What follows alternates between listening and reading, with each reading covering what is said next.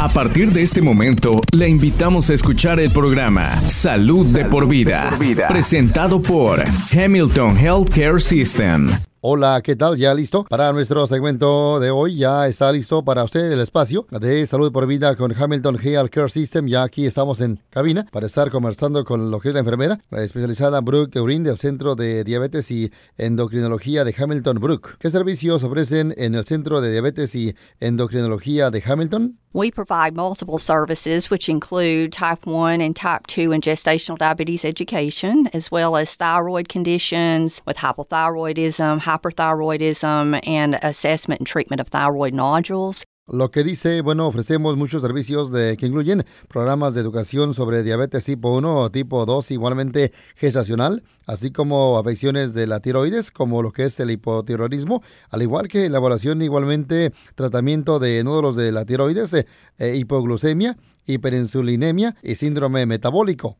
Hoy vamos a hablar de lo que es la hipoglucemia. ¿Podría decirles a los que nos escuchan qué es exactamente la hipoglucemia? Hypoglycemia is another word for low blood glucose. Lo que nos comenta la enfermera Brooke dice que, bueno, lo que es la hipoglucemia es la palabra que describe un nivel bajo de azúcar en la sangre. Los niveles bajos de azúcar en la sangre o hipoglucemia pueden ahora presentarse cuando el nivel de glucosa eh, cae, por lo general, eh, a menos de 70 miligramos por decilitro. Si alguien está acostumbrado a estar teniendo niveles eh, realmente altos de glucosa en la sangre, y esos caen a 100, ese nivel podría ser bajo para esa persona.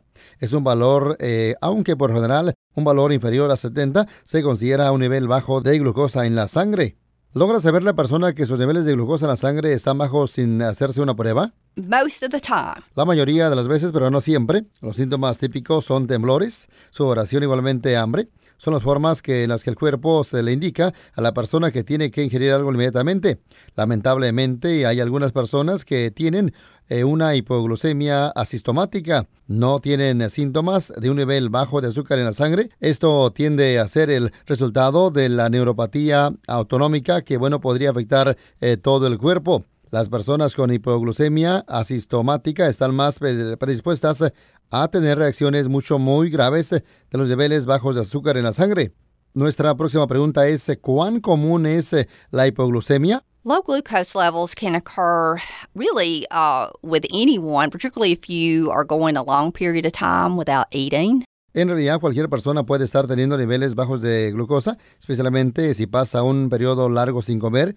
Eso la hace mucho más susceptible yo promuevo la actividad física y por eso no voy a prohibirla. Pero si la persona es más activa, con frecuencia, eso puede llevar a niveles bajos de azúcar en la sangre, en especial si está recibiendo insulina o está tomando medicamentos orales para la diabetes. Si ese es el caso, es importante, necesario que se asegure que de que controle con más frecuencia los niveles de glucosa. Por lo general, antes, durante y después de la actividad física, ya que el ejercicio puede tener un efecto prolongado durante varias horas. Preste atención a eso y enfoque su atención tal vez a comer una merienda saludable de carbohidratos y proteína antes de hacer ejercicios. Eh, un ejemplo de una buena merienda es mantequilla de maní con media manzana. Bueno, nuestra siguiente pregunta procede de Verbera Brooke. Eh, ¿Hay ciertas personas más propensas a tener niveles bajos de glucosa en la sangre? Usually, people that are on insulin or on certain diabetes oral medications can uh, be more prone to having hypoglycemia. Por lo general, las personas a quienes se les bueno, administra insulina o que toman algunos medicamentos orales para la diabetes pueden estar mucho más eh, predispuestas a lo que es la hipoglucemia. Si toman la insulina y se bueno, saltan una comida, estarán mucho más predispuestas a tener niveles bajos de azúcar en la sangre. Si una persona tiene una hipoglucemia persistente, es importante que se lo comunique a su profesional médico para que bueno le pueda ajustar los medicamentos. Evite dosificar su insulina de acción rápida de la hora de las comidas antes de que bueno tenga delante lo que vaya a comer. ¿Y qué sucede de noche? If you've been um, waking up in the middle of the night, maybe sweating, uh, maybe you've been having nightmares. Si la persona viene despertándose en plena noche con sudores, pesadillas o de cabeza, le recomiendo que determine su nivel de glucosa. Es posible que esté teniendo reacciones a niveles bajos de azúcar en la sangre en ese momento. Muy bien, ahora vamos con nuestra siguiente pregunta. ¿Cuáles son algunas de las complicaciones de los niveles eh, bajos eh, de glucosa en la sangre? If you do not treat appropriately, and, we'll talk about treatment in a moment, uh, it can lead to severe hypoglycemic reactions. La respuesta de esta cuestión dice, bueno, si no se tratan de la manera adecuada, esto puede llevar a reacciones eh, graves de hipoglucemia, puede perderse la conciencia o incluso pueden inducir un coma. Esto no es usual, pero puede suceder. Si la persona tiene hipoglucemia asistomática, puede requerir controles mucho más frecuentes. Recomendamos de manera especial el control continuo de la glucosa en el caso de las personas que tienen eh, una hipoglucemia asistomática, lo que es la ADA, e indica que cuando el nivel de glucosa es de menos de 54, la persona es más susceptible a una reacción grave. ¿Qué ocasiona los niveles bajos de glucosa en la sangre en las personas con diabetes? Could be several different reasons uh, for that. Usually, uh, medication. It could be too much medication. It could be eating, uh, taking the medications and not eating. Su respuesta de la enfermera Brooke dice que bueno podría ser demasiados medicamentos. También le puede ocasionar comer y no tomar los medicamentos oportunamente. Con relación al tratamiento de la hipoglucemia, por, lo, por regla general, basta con 15 gramos de carbohidratos. 4 onzas de jugo equivalen a aproximadamente a esos 15 gramos de carbohidratos. Podría ser jugo de naranja, de manzana o de uva. Con frecuencia, las personas que sufren de enfermedad renal tienen que limitar la cantidad de potasio que ingieren.